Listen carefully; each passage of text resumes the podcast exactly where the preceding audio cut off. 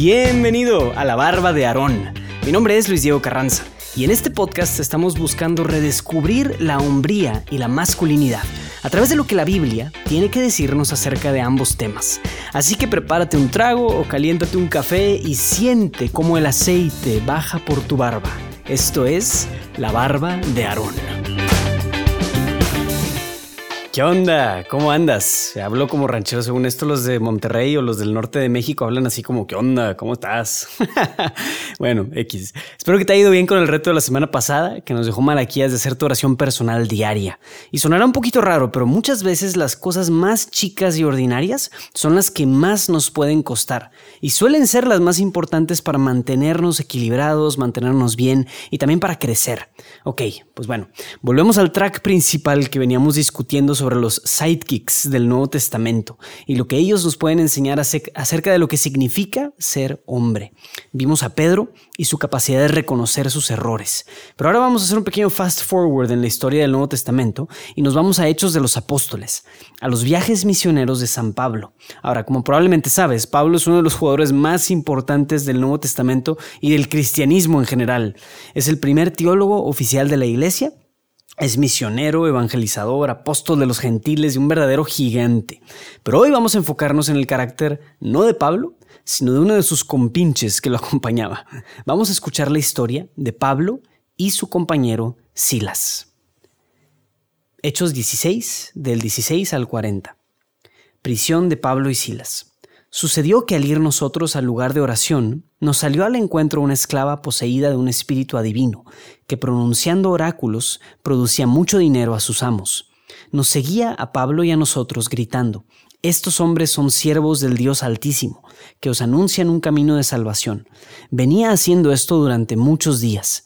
Cansado, Pablo se volvió y dijo al espíritu, En el nombre de Jesucristo, te mando que salgas de ella. Y en el mismo instante salió. Al ver sus amos que se les había ido su esperanza, de ganancia, prendieron a Pablo y a Silas y los arrestaron arrastraron hasta el ágora ante los magistrados y los presentaron a los pretores y dijeron, estos hombres alborotan nuestra ciudad, son judíos y predican unas costumbres que nosotros por ser romanos no podemos aceptar ni practicar.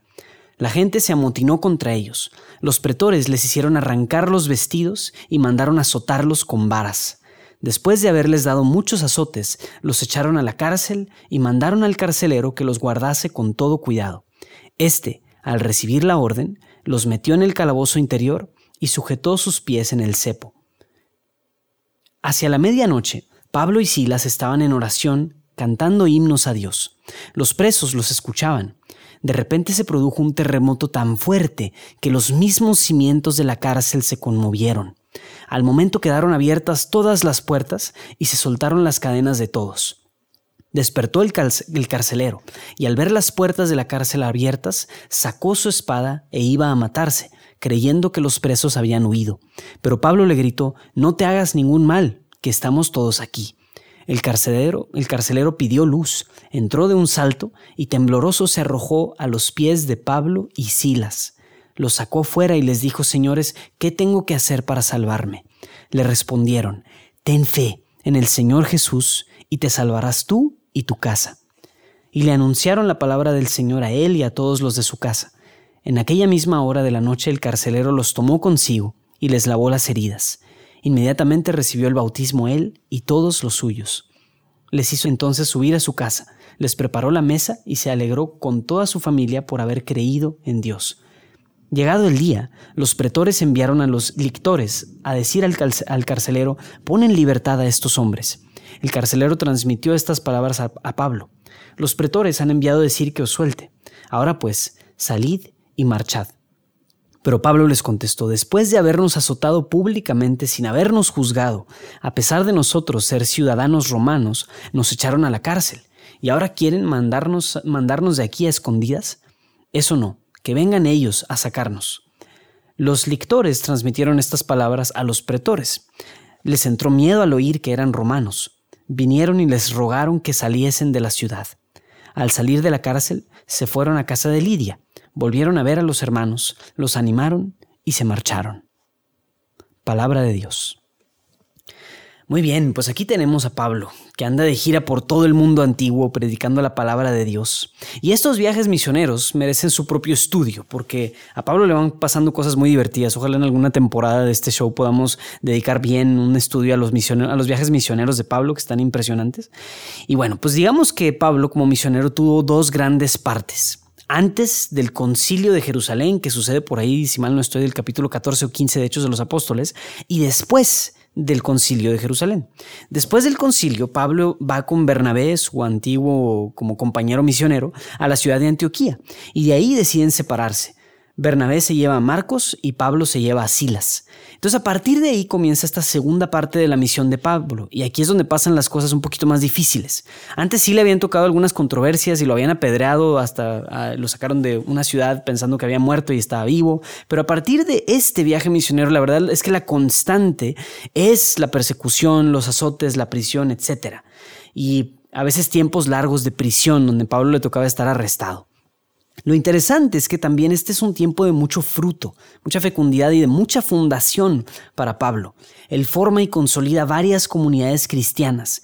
Y es en estos tiempos de prisión donde empieza a escribirle a las comunidades sus famosas epístolas. Y como este episodio que acabamos de escuchar, así, así, es la constante en la vida de Pablo. Es un hombre que no le tiene miedo a las adversidades, un hombre que no le saca, pero que también confronta, muy astuto, muy con mucho colmillo, pues. Es bien interesante.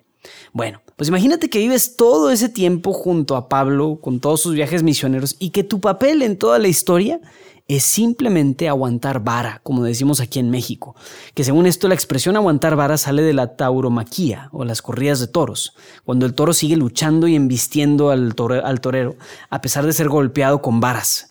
Y pues algo similar les pasa aquí a Pablo y a, y a Silas, que los están golpeando literal con varas, pero imagínate que tu rol en todo esto fuera solamente aguantar azotes, aguantar azotes, prisión, la persecución, los juicios, etc.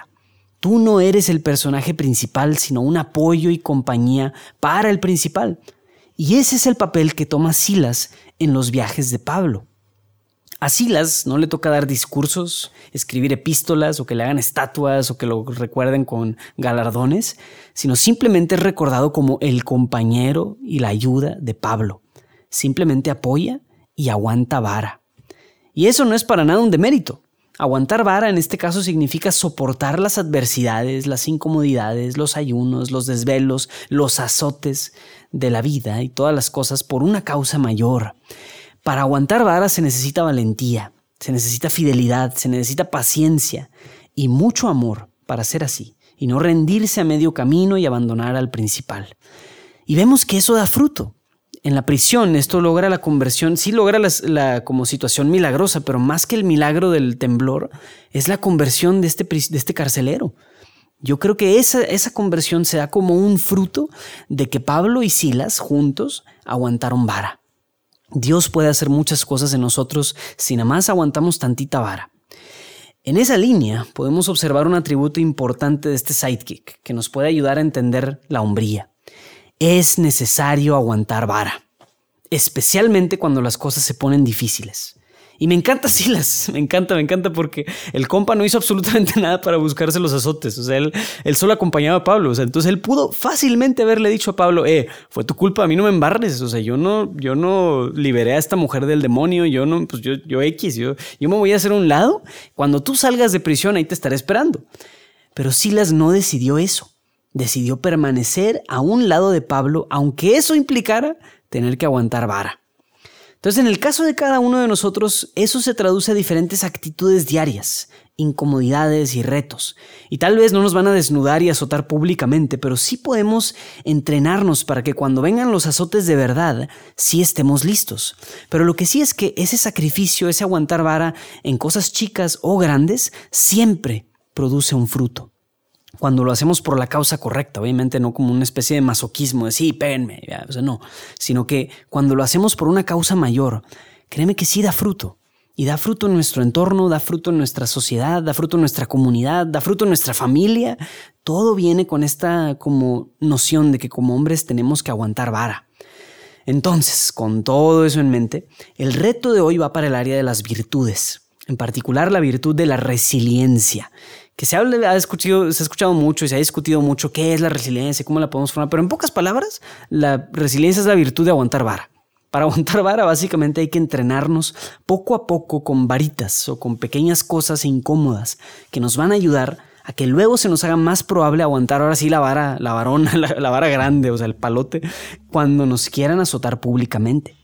Entonces, para crecer en esta virtud, para aguantar las varas grandes, hay que aguantar las varas chicas.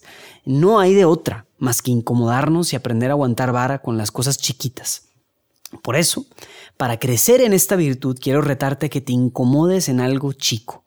Tengo tres opciones para ti de cosas que te pueden incomodar esta semana. La primera de ellas es ayunar. Durante esta semana, de preferencia el viernes, ayuna todo el día hasta las 6 pm puros líquidos hasta las 6. La otra opción que te doy es abstenerte de carnes por todo un día. Y la tercera, incomódate no metiéndote a redes sociales o viendo memes o ese tipo de cosas, o sea, no, no perdiendo el tiempo en entretenimiento durante un día. Y si quieres intensiarle, aplica las tres diferentes en diferentes días o así. Pueden parecer cositas simples o chicas, pero créeme que si aguantas vara con estas pequeñas incomodidades, podrás fácilmente aguantar las grandes incomodidades que pueden venir por seguir a Jesucristo.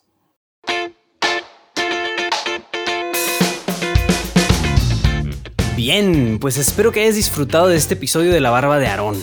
Si tienes alguna inquietud o alguna sugerencia para mejorar el podcast, no dudes en escribirme a luisdiego.juandiegonetwork.com. Sigue el perfil de Instagram buscando La Barba de Aarón o el podcast Barbudo, ese es el código del perfil, y ahí estaré interactuando directamente acerca de los episodios. Este podcast es patrocinado y producido por Juan Diego Network, así que síguenos en nuestras redes sociales y chécate el resto de nuestro contenido. Y no olvides suscribirte al show desde tu plataforma favorita de podcast para que no te pierdas ningún episodio. Y obvio, comparte con al menos una persona a quien crees que esto le pudiera servir. Eso sería una grandiosísima ayuda. Nos vemos hasta la próxima.